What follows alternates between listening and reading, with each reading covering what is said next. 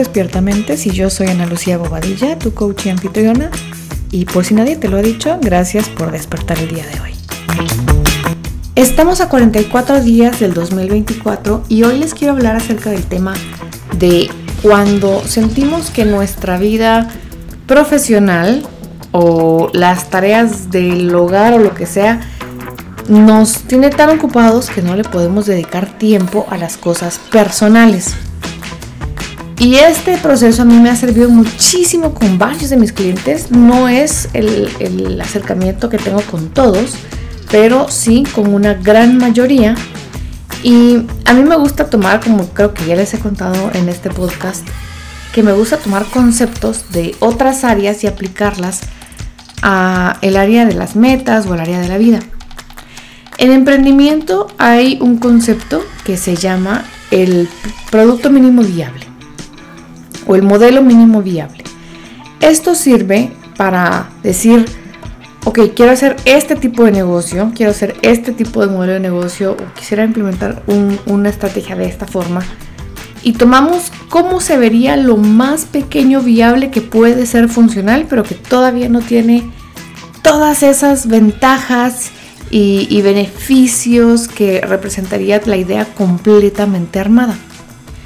Tomando ese concepto como lo mínimo viable, es que yo empiezo a trabajar con algunos de mis clientes de coaching cuando quieren tener un poco de más tiempo y organizar su tiempo para cosas de la vida personal.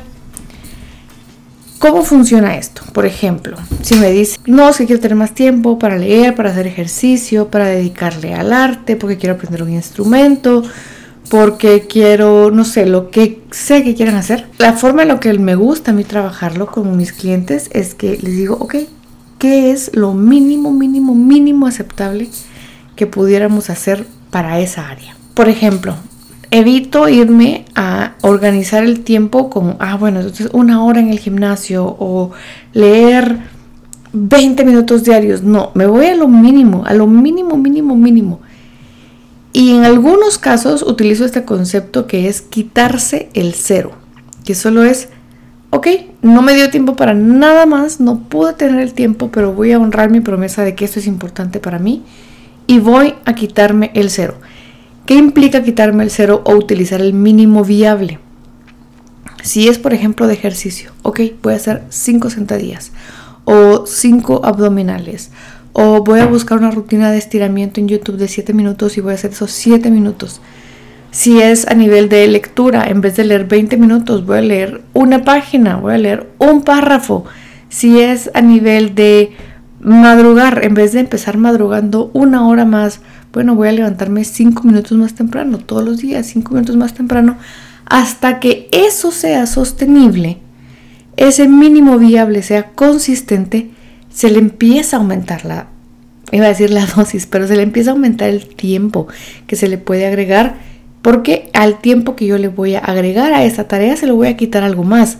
Puede ser que se lo quite a dormir, en vez de dormir 10 minutos más, me voy a levantar 10 minutos más temprano para hacer esto que quiero hacer. Puede ser, por ejemplo, bueno, voy a eh, ver, dejar de ver tele media hora porque le voy a dedicar media hora a planificar mi semana. No sé, tienen que ir adaptando esas cosas que a la cual le quieren dedicar tiempo que por el momento no le están dedicando tiempo en lo absoluto y encontrar ese mínimo viable. Incluso me dicen muchas veces, quiero dedicarle más tiempo a mis hijos, pero quieren regularmente, no le dedicaban nada de tiempo a sus hijos y a partir de mañana le quieren dedicar tres horas diarias. No, no, funciona así porque hay muchas cosas que tienen que adaptar alrededor de su tiempo para que le puedan dedicar esas tres horas diarias a sus hijos. Pero empieza con, ok, ¿qué estás haciendo ahorita? Les hablas, los saludas, cenas con ellos, eh, desayunas con ellos, vas a dejarlos al colegio. Ahorita ya estamos en las vacaciones, entonces, ¿qué se hace con ellos?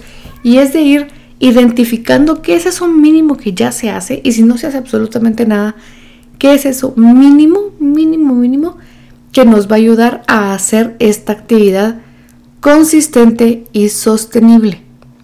Consistente y sostenible. Consistente y sostenible. Porque no funciona, de verdad no funciona No voy a decir que para nadie, porque sí hay personas que lo logran, pero son personas que están en un momento muy específico de la vida que pueden de la noche a la mañana darle un cambio a, muchas cosas y requiere condiciones muy especiales como ser 100% dueños de su tiempo, tener muchísimos más recursos de lo que estamos acostumbrados a tener para poder decidir acerca de muchas cosas del tiempo, recurso, dinero, esfuerzo que se hace en el día a día.